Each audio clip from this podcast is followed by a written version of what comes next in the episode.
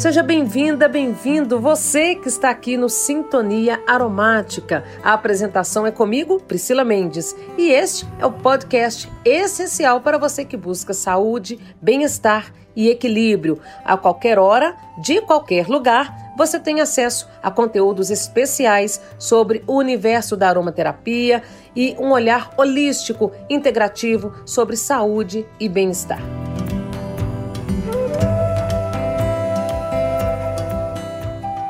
E vamos para o nosso terceiro episódio, hein? No primeiro episódio, nós falamos aqui sobre a história da aromaterapia, como ela veio parar no Brasil e os benefícios que ela nos proporciona. E no segundo episódio, a gente trouxe um pouquinho da trajetória do Grupo Laszlo, como tudo começou, com que proposta, missão surgiu a empresa. Um verdadeiro exemplo de superação, de persistência e amor pelo que faz. Se você ainda não ouviu, dá tempo, aperta o play para você ficar 100% sintonizado aqui com a Laszlo. E hoje nós vamos falar de óleos essenciais. Esse é um tema bastante amplo, mas depois nós vamos aprofundar o assunto de maneira mais específica, porque é um universo gigante, gente, que dá pra gente falar muita coisa legal. E quem está de volta é o cara, ele que sabe tudo de óleos essenciais, o aromatólogo Fabian Laszlo. Tudo bem, Fabian? Tudo bem, Priscila. Como eu introduzi aqui, nós já falamos um pouquinho nos episódios anteriores sobre o que são os óleos essenciais. Mas para quem não acompanhou, vamos esclarecer que a diferença de óleos essenciais e as essências que estão disponíveis aí no mercado. É, então, a principal diferença quando nós falamos em, até para uso na aromaterapia, né, nós empregamos somente óleos essenciais naturais. É, as essências sintéticas é, podem, ao invés até de, de, ter algum benefício, podem ter, ser até prejudiciais. É, muitas vezes a gente não sabe qual a constituição química tem ali. Vou dar um exemplo aqui: um óleo essencial de pitanga. A gente faz a cromatografia, que é um, uma análise química né, universitária Ali a gente vai saber que, por exemplo, a pitanga tem o curzereno, que é um componente majoritário, que é encontrado também no óleo de mirra. Tem muitas propriedades incomuns da pitanga com a mirra por causa disso.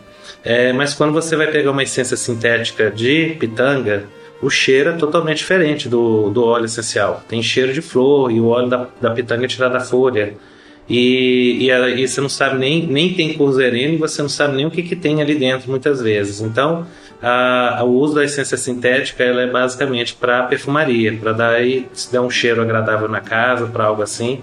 E a gente tem que saber se preocupar muito com isso, porque é, dentro da parte terapêutica nós temos que ter esses princípios ativos da planta é, para que ela possa ser eficiente. É, geralmente um óleo essencial tem em torno de 100, alguns chegam até 200 componentes químicos diferentes e muitas essências sintéticas, para baratear e serem feitas com maior facilidade, elas são constituídas por 3, 4, 5 compostos para chegar naquele aroma. É, então isso tem uma diferença muito grande de um produto para o outro, né? E também nos seus resultados terapêuticos. É importante as pessoas ficarem atentas, né? Quando a gente fala de aromaterapia, de óleos essenciais, não trata-se somente de um cheirinho que você coloca ali no difusor, na casa. Ele tem o efeito terapêutico, ele realmente traz benefícios né, com o uso para o organismo. Exatamente. Agora, Fábio, você poderia explicar aí para quem está nos escutando como são extraídos os óleos essenciais, quais são os métodos de extração? Então, a escolha do método de extração depende muito da parte da planta que a gente quer extrair, né, aquele óleo essencial onde ele vai estar na planta, e depende também dos tipos de princípios ativos que a gente quer obter e até mesmo a qualidade do aroma. Vou dar alguns exemplos aqui. Vamos supor o gengibre. O gengibre eu posso extrair, que é, que é um rizoma, né? ele tem que ser normalmente até picado para que a gente consiga ter acesso a células onde tem uh, secretoras de óleos essenciais, ficam bem lá no meizinho. Se você for fazer uma destilação com gengibre inteiro, às vezes você vai ficar 48 horas na batalha ali e não vai sair nada, porque fica tudo aprisionado lá dentro. Então, se pica, muitas vezes até se seca por um, uns dias e se faz a extração. Esse óleo essencial destilado, ele vai ser um óleo que tem só cheiro de gengibre, ele não tem o ardor do gengibre. O ardor que a gente sente quando come gengibre, encosta na boca, né, ou, rala, é, é, tem a ver com uma molécula chamada gingerol.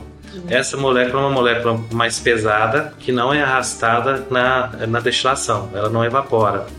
Para que a gente obtenha o gingerol, se nós formos usar esse óleo essencial para a área gourmet, que muitas vezes o gingerol é buscado, né, muito importante para você saborizar alguma coisa com gengibre, que além do perfume do óleo essencial ainda vai ter essa picância, aí nós temos que extrair com o uso de algum solvente. O solvente mais usado para fazer essa produção do, do, da extração do, do gingerol com óleo essencial do gengibre é o CO2 supercrítico. Então eles pegam o dióxido de carbono, esse que a gente exala da respiração, é, do próprio ar ou de alguma reação química. Esse dióxido de carbono então ele entra no cilindro, né? Você compra esse cilindro para poder fazer a produção.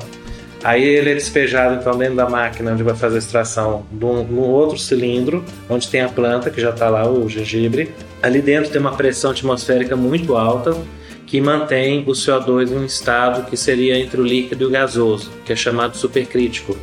É, ele está assim, entre um líquido virando gás. E aí, nesse estado, sob grande pressão, todas as células que tem no gengibre com óleo essencial estouram, soltam o gingerol e soltam o óleo essencial. E aí, esse óleo depois é retirado quando a pressão é diminuída e o gás é recolhido. Então, são produtos bem diferentes, né? Um que a gente pode ter, até mesmo o gingerol é muito bom para massagem, ele aquece a pele quando você vai fazer uma massagem para inflamação, dores. O óleo essencial do gengibre já não tem esse poder de aquecimento tão grande.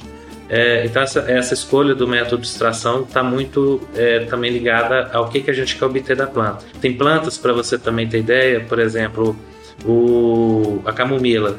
Quando eu vou fazer a destilação da camomila, aquele cheirinho do chá da camomila que a gente tem, você só consegue ter também se extrair com CO2. Aí ele vai ter o cheirinho da, da flor mesmo e vai, ter, vai ser muito rico em matricina, que é um princípio ativo da camomila e de algumas outras plantas que é super anti-inflamatório.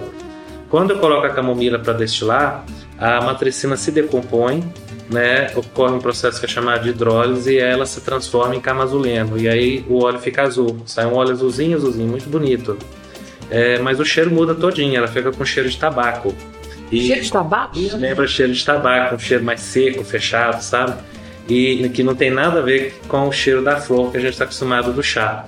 É, a diferença aí nesse caso é que a gente vai ter algumas propriedades mais concentradas no óleo essencial, né? Apesar da matricina ser mais potente como anti-inflamatório, muitas vezes algumas coisas que está se buscando, com, que, que uma das questões versáteis, né, vamos assim dizer, que o camazuleno nos permite é que ele evapora. Então, por exemplo, o camazuleno é um antihistamínico muito forte, é, chega a ser mais potente que a teofilina, que é usada às vezes em bombinhas de asmáticos. Uhum. Então, a gente fazer inalação com esse óleo essencial rico em camazuleno, ele vai ajudar a controlar a asma, ele vai ajudar a diminuir processos inflamatórios que via inalação a gente pode ter uma resposta mais rápida. A matricina já não evapora, né? Então você teria que estar ingerindo, passando na pele localmente. Mas ela, ela chega a ser 10 vezes mais forte como anti-inflamatório. Mas a via de utilização e a escolha vai estar atrelada ao que você está precisando de obter como, como resultado, né? Então, se você vai fazer um tratamento de inalação, realmente você vai ter que usar o óleo essencial. Se for alguma coisa para a pele, a gente buscaria o CO2, que é mais eficiente. Né? Então, mais ou menos a, a escolha do método de extração está atrelada a isso. É, nós temos alguns casos também de óleos que mudam o cheiro. Se você quer fazer um, uma utilização diferenciada, vamos dar o caso também da lima, que é o, o, aqui no Brasil a gente chama de limão Tahiti, mas fora do Brasil é chamado de lima Tahiti, né? Até seria mais correto a gente denominar de lima. Tá? A lima Tahiti, quando a gente espreme a casca para tirar o óleo né, e o suco, tem aquele cheiro bem clássico da, da casquinha da, do limão, quando você vai fazer uma caipirinha. Se eu picar esse limão, ali, essa lima, e jogar ela num destilador e fizer a destilação, ela adquire uma nota que lembra um pouco de pinhol. Parece que tem um pinhol misturado com limão. Ela fica bem diferente é, por conta da, da, da destilação. E aí, assim, tem alguns produtos que pode ser legal esse tipo de, de característica, tem outros que não. É, vai depender muito do que, que a gente quer usar. Alguma, ah, os óleos essenciais cítricos também, uma curiosidade, quando são destilados, limão, laranja, bergamota, eles perdem a furanocumarina, que é o composto que mancha a pele se você passar esses óleos for para o sol. Uhum. Então, muita, esses óleos são, são, comercializados muitas vezes com uma sigla que é LFC, que significa livre de furanocumarina. É, quando não é destilado, é prensado, a maioria deles, com algumas exceções, costumam ter a furânico marina. E aí você tem que ter uma certa cautela que se você passar e for para o sol, você vai poder manchar. Tem vantagem de ter a furânico marina? Tem. Ela tem propriedades antimicóticas, ela tem propriedades que vão enaltecer a capacidade do óleo essencial como um agente antisséptico. É, mas se você não tá, você não, não, não tem esse, a finalidade que você vai dar para esse óleo não é esse uso e você corre o risco de passar e poder se expor ao sol, aí é melhor usar o destilado. Ou seja, então uma mesma planta ela pode gerar diferentes tipos de óleo, pode ser aproveitada às vezes tanto o caule quanto a folha numa mesma planta, dependendo da finalidade. Sim, e ainda tem nesse caso da, das partes diferentes da planta, é, às vezes uma mesma planta tem óleos totalmente diferentes dependendo do lugar que você está tirando ela. Né? Vou dar o caso da canela. Canela, se eu vou tirar o óleo da madeira, da casca, eu vou ter um óleo muito rico em aldeído cinâmico. Geralmente a folha, com algumas exceções de plantas que têm alguma mudança genética, isso poderia prevalecer uma composição diferente, mas a, a canela muitas vezes na folha vai ter cheiro de cravo da Índia, tem muito eugenol. E a, a, raiz da canela, que é muito. Eu mesmo nunca vi o óleo essencial, mas a gente tem relatos de artigos científicos de extração do óleo da raiz de alguma árvore que, que bateu um raio, caiu, alguma coisa assim, tem cânfora. Então veja só, você tem uma mesma planta que cada parte tem um cheiro e vai ter um uso totalmente diferente. Uhum. Né? Tem plantas que a folha tem um cheiro, a flor tem outro, né? E aí a gente vai fazendo essa essa extração variando dependendo do que cada coisa que você quer obter daquele ser vegetal. Fábio, uma curiosidade: qualquer planta pode ser extraído óleo essencial dela ou não? Tem exceções. Tem planta que não gera óleo essencial. Tem planta que não tem óleo essencial, não. Isso é até uma pergunta muito engraçada. Muita aluno, ah, quando a gente vai dar aula, muito aluno pergunta, né? Aí um exemplo que eu gosto de dar, que eu acho que é muito prático, né? Que é uma planta super conhecida na fitoterapia, que é a aloe vera. Você não tem cheiro de babosa, você não tem cheiro de babosa. Como é que você vai tirar óleo essencial de babosa, né? Uhum. E então assim, tudo que tem um cheiro muito característico, é, na maioria das vezes é volátil e a gente consegue extrair.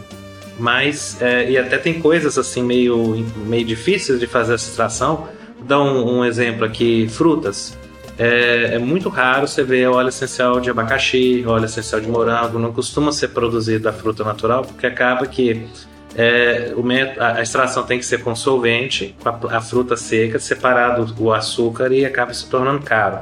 Mas a gente pode fazer um, alguns, algumas metodologias diferentes para extração. Por exemplo, Aqui no Brasil, nós temos um parceiro, é, o Neylor, que já trabalha conosco há praticamente 20, uns 20 anos que a Lázaro tem, desde quando nós começamos. E muitas coisas diferentes, plantas nativas, ele vem produzindo para a gente nesses 20 anos. Então, ou ele traz uma ideia maluca, ou eu levo para ele outra mais maluca ainda, e aí a gente embarca no negócio e quando vê a coisa está acontecendo muitas ideias não deram certo e outras têm dado certo e às vezes produzem coisas muito interessantes. Então, a Lázaro, por exemplo, recentemente, nesse ano de 2021, ela está para lançar uma linha de atares brasileiros. Atares, a palavra atar significa perfume, vem do árabe, e é um termo muito comum na Índia, que devido às invasões muçulmanas introduziu a fabricação desse produto, né? É, na Índia eles têm uma, uma, uma, forma de extração de atar muito antiga, de aí que vai ter mais ou menos mais de mil anos, onde eles destilam o óleo essencial e aí esse óleo essencial sai do, dali da, do aparelho de destilação, que é bem rudimentar, alguns deles são feitos de ferro, com barro misturado, fervido ali na água, e aí ele entra dentro de um outro vasilhame para resfriar junto com o óleo sândalo. Então o sândalo vai absorvendo, por exemplo, o cheiro da rosa, né, ou de uma mistura de plantas. É, alguns atares são misturas mesmo que eles já fazem antes, por exemplo, colocam 5 kg de musgo, é, 10 kg de, de flor de, de magnólia, é, 5 kg de lavanda, faz aquela mistura que é uma receita védica e destila tudo junto. E aí você tem um óleo essencial que vem daquela mistura. E que pode variar também, porque eles têm a pesagem de quilo, mas às vezes você colheu a planta numa época diferente, ela pode ter vindo com um cheiro também diferente. Então você, às vezes tem essas oscilações. E aí então, o Atari ele fica com uma puxada de sândalo, esse indiano, né, com essa característica. O que, que a gente, quando o Neilo começou a fazer os Atares, é, nós pensamos assim, bom, é, é, um pouco, não é tão rudimentar quanto na Índia, mas se faz com um processo que consegue se alcançar resultado igual. Então nós pensamos em algo brasileiro, porque não é impossível a gente importar sândalo para substituir. A gente queria uma forma de extrair o cheiro de determinadas coisas que por destilação ou até solvente é muito difícil, mas que através desse método do atar você consegue infundir ou sândalo ou outro, outro óleo, de repente um com menos cheiro e, e torná-lo perfumado com aquilo. Por isso que tem essa palavra atar, né, que significa perfume. Você perfumar um outro óleo com, com o cheiro de uma determinada planta. Então nós chegamos na Copaíba a copaíba tem que passar por um processo de que a gente chama de retificação de algumas destilações para tirar a fração dela que é muito forte em aquele cheiro de madeira. E aí quando ela está preparada, então ela recebe o, o, aquela matéria, aquele cheiro daquela outra matéria-prima através de, de, um, processo de extração, onde ela vai começar a ficar com cheiro, né, com aquele aroma. Então recentemente ele tem extraiu um, um atar de abacaxi. O abacaxi foi descascado, seco e foi conseguiu se puxar aquele aroma. E ficou muito interessante porque a combinação da nota da copaíba com abacaxi hum, para mim particularmente me lembrou o cheiro do whisky é, Jack Daniels. Olha só. É, porque tem uma coisa assim é bem diferente assim, é muito interessante mas você lembra o abacaxi né? Não ficou aquele abacaxi a fruta fruta mesmo talvez pela secagem isso tenha interferido mas ficou um produto formidável né? Acho que para perfumistas é incrível foi feito também do musgo de, musgo de pedra, sabe aquelas pedras que você vai no mato Sim. e vê aqueles musgos branquinhos em cima, alguns verdinhos, então aquilo ali foi coletado vários e feito também essa extração para infundir a, a copaíba com cheiro e ficou aquele cheiro de pedras assim, sabe? Quando você, se você chegar na floresta, enfiar a mão ali no musgo e esfregar bem e cheirar os dedos, a ponta dos dedos, você vai sentir aquele cheiro de rocha, de, de terra, sei lá, é, é bem característico e fica o copaíba também com esse cheiro. Então, é, quase todas as coisas, por mais que às vezes tenham pouco aroma, ou o aroma não seja muito volátil, a gente consegue extrair de alguma forma, usando metodologias até como essa que os indianos descobriram há mil anos atrás. Mas tem realmente plantas que não têm cheiro. Não adianta a gente insistir, você põe no destilador, tenta de outras formas, você não vai conseguir o óleo essencial. Agora, uma outra curiosidade, aí é, queria saber se é verdade ou não que os óleos essenciais também servem como autoproteção para as próprias plantas, uma proteção microbiana, de altas temperaturas, enfim, elas, os óleos têm essa função autoprotetora também das plantas?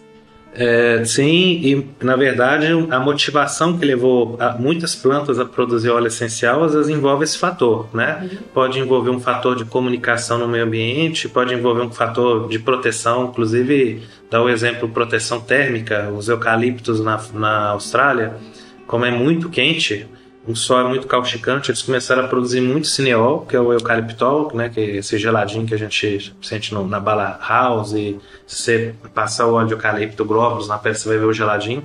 Então, ele vai liberando esse composto no ar. No ar, esse composto, ele, além de na hora que ele evapora da folha, ele resfria a folha, levando a temperatura, no ar, você, depois no final da tarde, vê que o, a floresta fica com o ar todo azul. É, de longe, você vê aquela névoa azul na floresta, onde tem muito eucalipto são chamadas de florestas azuis na Austrália.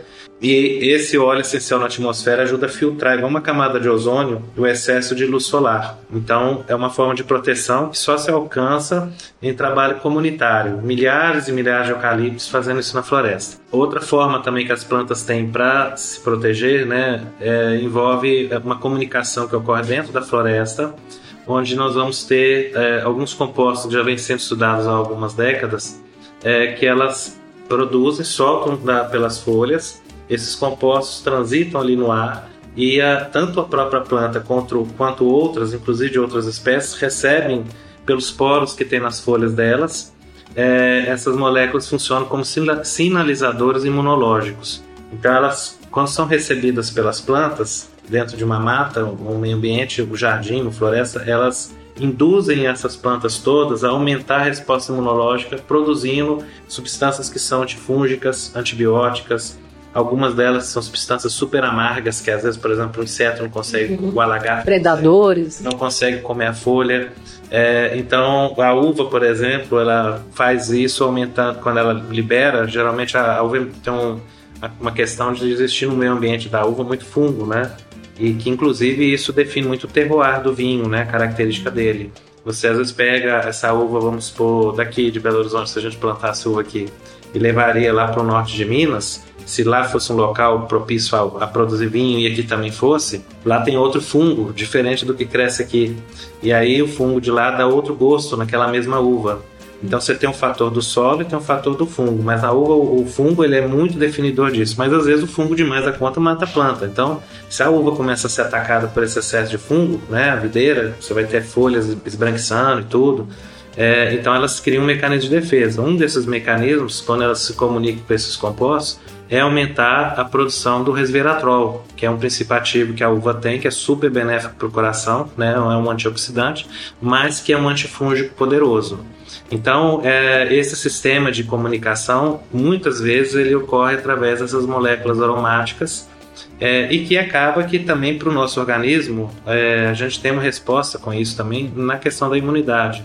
É, tem muitos óleos essenciais que aumentam a resposta imunológica né? E podem ser extremamente benéficos para pessoas que estão com infecções, com câncer e outras doenças onde isso é procurado. Eu queria te contar até uma historinha ainda que eu acho que é bem interessante para isso aí que a gente está falando. Existe um caso que ocorreu na Amazônia que foi com óleo de pau rosa. O pau rosa ele é, é, é uma madeira que está em risco de extinção, tem todo um controle do IBAMA, né? E nesse local tinha uma produção clandestina.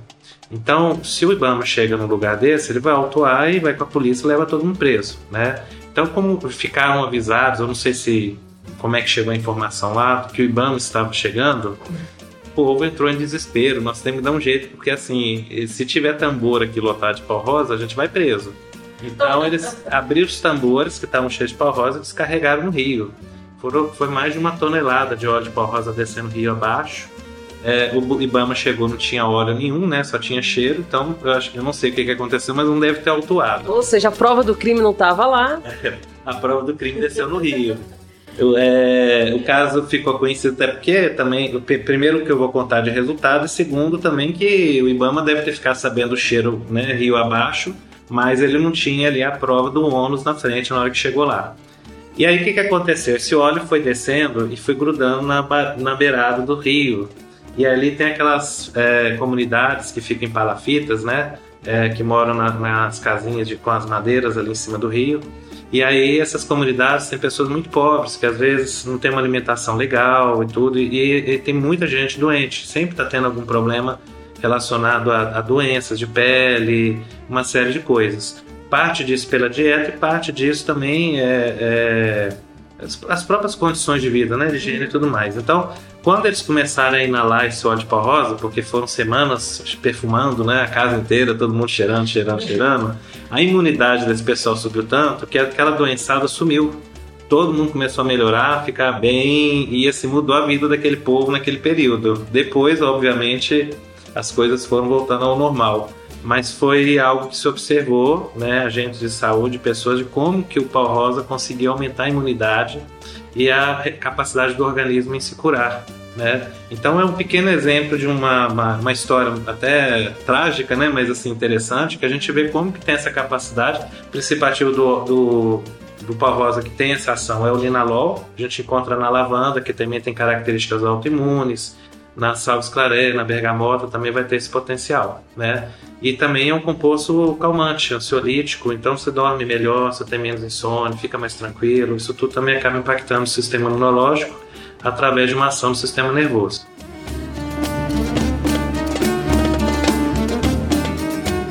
Interessante, tá vendo? É um, como se diz, foi um acaso que acabou resultando aí pelo menos numa grande descoberta, né? É, cada planta tem uma especificidade em relação, por exemplo, ao horário de colheita. O jasmim, né? Eu já ouvi dizer que o jasmim, por exemplo, ele tem que ser colhido antes que os botões se abram por completo, para que se extraia né, o melhor benefício do jasmim. Tem um horário, parece que no período da manhã, antes que, que as flores se abram. Né? Cada planta vai ter um horário. Isso influencia de fato na qualidade, no resultado desse óleo que vai ser extraído? É, essa, essa questão de horário, até para ter ideia, questão de lua, né, e outros fatores ambientais, é, realmente faz uma diferença muito grande. O caso do jasmim, é, o sol muito forte volatiliza rápido as moléculas aromáticas. É uma planta assim que tem muito pouco óleo essencial na flor. Esse óleo essencial tem um poder olfatório, né, de intensidade muito grande E aí a colheita dele realmente é de madrugada. O céu está começando a vir a clarear, aí as pessoas vão lá para colher, que é quando ele está começando a abrir de manhã. E aí, nesse momento, tem que ser feita a colheita das flores para que a gente possa extrair o melhor, a maior concentração do óleo essencial. Se nós deixarmos o sol subir, vai ficar muito quente, e aí, como já tem muito pouco óleo essencial, ele vai volatilizar, e aí, digamos assim, que a gente teria um rendimento naquela colheita ali de um quilo, suponhamos de absoluto, do jasmim, você vai ter um rendimento de repente de 300 ml, 200, é, além de que o cheiro também modifica. Outras plantas, como é, folhas, é, ervas, em geral, a maioria das plantas a gente colhe na parte da manhã, né? Tanto porque o sol é mais leve, quanto também por conta da composição. Tem uma, a planta ela tem um sistema hormonal igual próprio, né? Mas que a gente pode fazer uma comparação com o ser humano. Por exemplo, de manhã quando a gente, a gente vai sair da cama, o que nos faz acordar, abrir o olho, é uma é liberação de cortisol. Nosso corpo solta uma leva de cortisol, a gente acende, abre o olho é, muitas vezes estimulado pela luz que está entrando pela janela de manhã. É, e aí depois a gente tem uma rajada de serotonina. Depois, e assim, vai tendo ciclos, né? Tem a hora do almoço, que você está com mais cortisol, aí você come, libera mais insulina, vai fazendo tudo isso. De noite tem a melatonina que a gente vai produzir. A planta tem todo o seu ciclo, é como se fossem, é como se ela tivesse também hormônios próprios ali que ela tem que seguir. E isso vai definir muito a composição do óleo porque de manhã o óleo já foi, já foi feita, foram feitas análises, estudos, uma mesma planta que você está lá no jardim, você vai colher aquele, né, fazer as extrações, de manhã de algumas plantas tem uma composição óleo, aumenta um composto, diminui outro. Depois do almoço tem outra composição, aumenta uma coisa, diminui outra. Final do dia tem outra composição e às vezes de madrugada nem tem óleo, porque o, a planta vai dormir e aí ela concentra na raiz. Tem casos de plantas que você tem que colher se é rizoma, raiz, no final do dia, quando já vai escurecer, porque ela concentra tudo na raiz e aí aumenta a concentração. Não quer dizer que são todas, mas alguns casos tem que ser analisado e às vezes vale a pena a colheita de fim de dia. Né? Uhum. Então, essas oscilações elas realmente ocorrem, é, tem que ser observado para que a gente consiga ter melhor rendimento e melhor qualidade de produto. Tem também a questão da época do ano, é, a gente tem épocas do ano que não dá. Vou dar um, alguns exemplos aqui. No, a goiaba. Goiaba tem muito pouco óleo essencial. Dependendo da época do ano que você tenta tirar óleo de goiaba, você, é desastroso. Você não vê uma gota na hora de tirar. É, tem produtores aí que já passaram por, por perrengue desse tipo, né? E outros casos que você tira em determinada época do ano que o rendimento é melhor. Nunca é muito alto, mas você consegue ter o óleo. E isso ocorre com várias plantas, essas variações de rendimento dependendo da época, muda a composição dependendo se é verão, inverno, outono. É... Então são, são coisas que quem produz e quem comercializa tem que estar muito atento. É, vamos falar um pouquinho sobre as formas de uso dos óleos essenciais. Muita gente conhece por pingar as gotinhas ali num difusor, por exemplo. Mas queria que você explicasse outras formas, né, outras maneiras de fazer uso dos óleos e se existe uma maneira mais eficaz, por exemplo, que é o mais comum, eu penso que seja mais comum, que é por inalação. Tá, vou começar pelo mais polêmico, né? Que é quando a gente fala em ingerir o óleo essencial. Ah, aí a gente tem que ir lá na história da aromaterapia, quando ela surgiu na França com o Gaté Fossé. É, o Gaté Fossé ele iniciou os trabalhos dele com muitos médicos e a visão deles era uma visão muito alopática. Então, basicamente, todo mundo tomava óleo essencial para tratar. Eu estou com o livro do Fossé traduzido, fazendo uma, uma comparação, uma atualização do, da escrita dele com observações de estudos mais modernos, das teorias descobertas dele para trazer o livro para esse momento. A gente tem, você ter ideia lá dentro, casos de médicos tratando até com injeção de óleo essencial na traqueia, né? Coisas assim que hoje, se você lesse alguém escrevendo isso na atualidade, você ia falar que o cara tinha que ser preso. Né? Mas eles faziam esses tratamentos é, que para nós é muito surreal e agressivo naquele momento. E a ingestão era uma prática constante, né? Ninguém morria assim porque estava tomando. Obviamente tem os casos de intoxicação e tudo, mas isso é, isso é muito antigo daquela época até os dias de hoje. E aí, atualmente, existe essa questão também de, de poder se tomar óleo essencial. Nesse, nessa forma de uso, eu gosto de comparar isso como, uma, como sendo uma fitoterapia, porque a gente está falando em usar princípios ativos da planta para tratamento de saúde.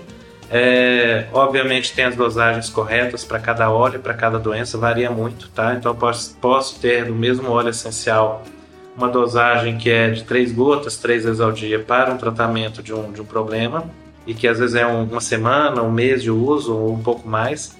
Eu posso ter casos que às vezes eu vou precisar de cinco, seis gotas, ou até oito, três vezes ao dia, com períodos curtos, ou às vezes até períodos bem longos, né? É, de procedimento terapêutico. Há trabalhos científicos, tem um, um, uma publicação que ocorreu nos anos 90 de uso de óleo de laranja para tratamento de câncer. Eles acompanharam pacientes em caso terminal, era tomado, era via oral. Observaram que os pacientes tomando 1 ml por dia tinham resultado igual a quem tomava 15 ml. Olha só, a dosagem altíssima, né? A gente pensar, nossa, 15 ml de laranja, a pessoa vai se intoxicar. É. Usaram por um ano, ninguém morreu nem nada, e foi assim incrível, porque tinha um caso de câncer terminal que é, é a, a dosagem de 1 ml que foi igual a de 15 conseguiu estacionar o câncer essas pessoas eram para ter morrido antes, porque elas já, já tinham sido desenganadas, como tendo aí no máximo três meses de vida. É por isso que os comitês de ética aceitaram, porque assim, já vai morrer mesmo, ou tenta isso ou não tenta. E ficaram vivas por um ano, é, e posteriormente no, o estudo não acompanhou, mas eu não sei o que, que ocorreu. Provavelmente tiveram um tempo, um tempo de vida bem maior. Então foram pessoas que, é, alguns casos ficou estacionado, outros casos o câncer regrediu, é, mas nenhum caso o câncer piorou, né? Então, é, eu gosto de pegar esses casos porque, apesar disso não ter sido levado adiante, eu acredito que por desinteresse, porque a indústria farmacêutica não vai poder patentear óleo de laranja, é o óleo mais barato que tem no mundo. E você falar, ah, tem um óleo essencial de laranja que vai ser tomando, vai estacionar o câncer terminal, igual foi esse estudo, é uma coisa assim, uma afronta para a indústria de quimioterapia, né? Uhum. Então, é, isso ficou lá abandonado. Mas assim, até eu estou comentando isso, não é com o interesse de que ninguém abandone quimioterapia e vai tomar óleo de laranja, tá? Porque esse caso era acompanhado por médicos e é, pode ser que a laranja não vá dar resultado para determinados tipos de câncer, a gente não sabe. Foram casos específicos, poucos, é, e eu acho que assim, está fazendo um tratamento com químico, com rádio, você pode introduzir a laranja fazendo associado. Com certeza vai ser muito melhor também do que aquele pessoal que ficou usando só isso.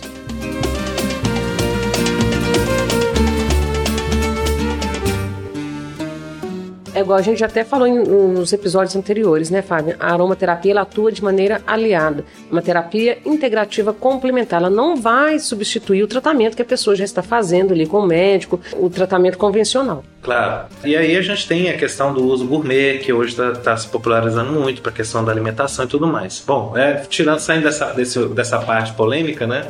É, até eu falo que é polêmica porque quando a aromaterapia saiu da França e entrou na Inglaterra com a Marguerite Morri, que era uma é, cosmetóloga e química, ela levou a aromaterapia com um contexto muito de estética e bem-estar.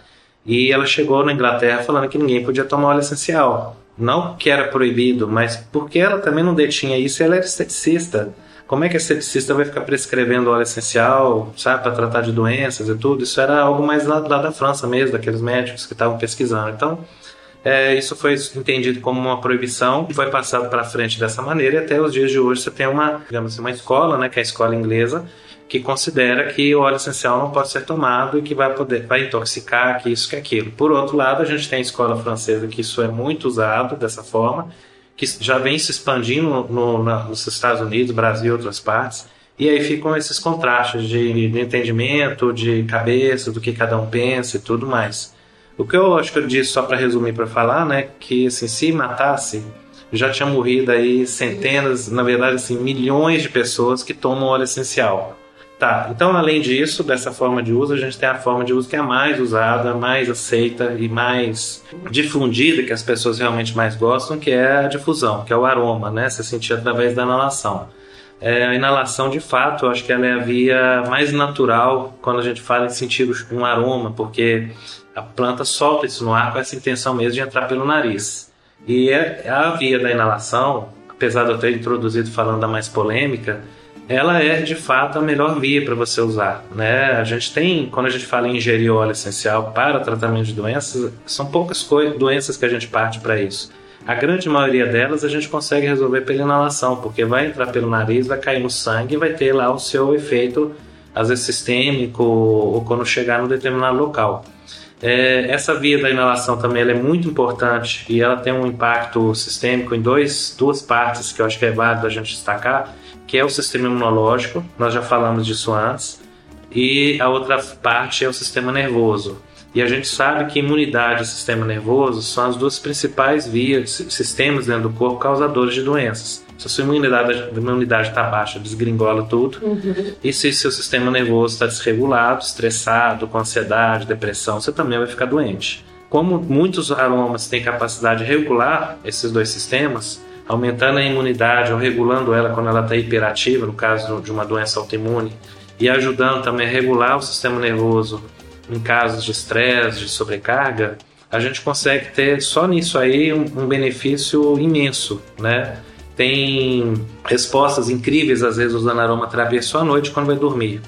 Por exemplo, você colocar a lavanda ou no travesseiro ou deixar um difusor ligado do lado da cama com todas as noites quando você for dormir, ela já vai regulando a imunidade, vai regulando aquele, aquele, o seu sistema nervoso durante o sono. Se descobriu que o linalol da lavanda aumenta a produção de melatonina, que é um hormônio que a gente produz quando vai dormir, e nós produzimos a melatonina para regenerar o corpo, para regenerar as células todas, ajudar a limpar o corpo de radicais livres, regular o sistema imunológico.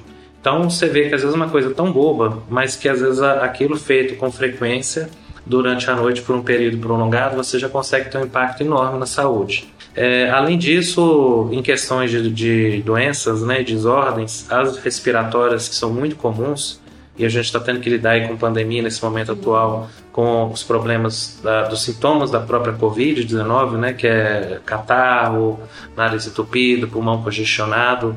É, a aromaterapia para isso ela é fantástica, né? Ela limpa o nariz todo. A gente tem casos assim de ver pessoas com anos e anos daquelas sinusites crônicas, né, muito catarro amarelo, tudo entupido. Faz um tratamento bem feito com os óleos antissépticos e expectorantes combinados limpa tudo. A pessoa fica assim encantada e apaixona. O que mais a gente vê na aromaterapia é pessoas ficando apaixonadas mesmo, porque é, é uma forma, é, é, algo que permite o organismo ter uma resposta rápida, porque são moléculas que a gente está convivendo com elas por conta do, da nossa origem também, que é lá do, do meio da floresta, da selva, né, do meio ambiente natural, que o nosso organismo convive com elas há milhões de anos. Então ele tem uma resposta muito rápida a essas substâncias, né? E consegue metabolizar, lidar com elas também de uma maneira muito boa. Uso pela pele também é, é, é uma forma de uso muito eficaz, mas a absorção pela pele ela, ela é limitada. Você, se você do, do 100% de óleo essencial que você passou na pele, dependendo da temperatura, se você usou algum óleo carreador e do tamanho da molécula desse óleo carreador, você pode ter, às vezes, desse 100%, uma absorção de 10%, às vezes menos, às vezes um pouco mais, depende muito. O resto fica na superfície vai embora, evapora. Mas esse pouquinho que entra já consegue ter resultados magníficos. Uma parcela vai cair na corrente sanguínea, e aí você vai ter um efeito local ou sistêmico, é, como caso, por exemplo, de uma artrite, um reumatismo local, já, já sendo algo que, tipo uma massagem no corpo inteiro, você vai ter um efeito no corpo todo. E o outro efeito é o efeito na superfície, que aí a aromaterapia ela entra muito para trabalhar a questão da cosmética, da beleza, né, da estética. Então a gente tem, por exemplo, a, já que eu falei muito da lavanda, puxando o gancho para ela de novo, lavanda tem pesquisas mostrando que ela aumenta a produção de colágeno. A gente já tem outros óleos como junípero, grapefruit, os cítricos em geral, é, aí a gente usa aqueles livros de furando com marina, né? Que aí você pode sair passear na sua vontade. Esse nome fácil, né? É, é só você ver no, no frasquinho vai vir escrito LFC.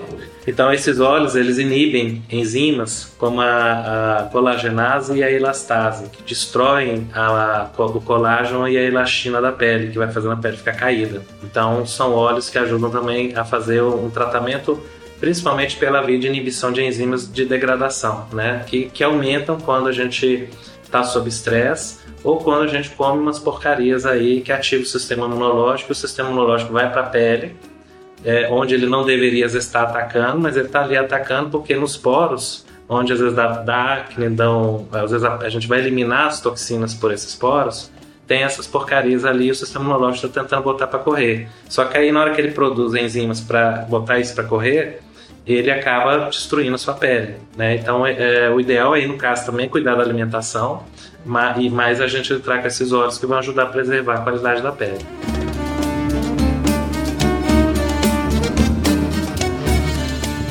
Muito interessante. E olha só, gente, o Sintonia Aromática termina aqui. Foi muito bom ter você sintonizado no nosso podcast. Com certeza você é único, especial e essencial nessa construção de um mundo melhor. Vamos juntos? Um grande beijo e até a próxima semana.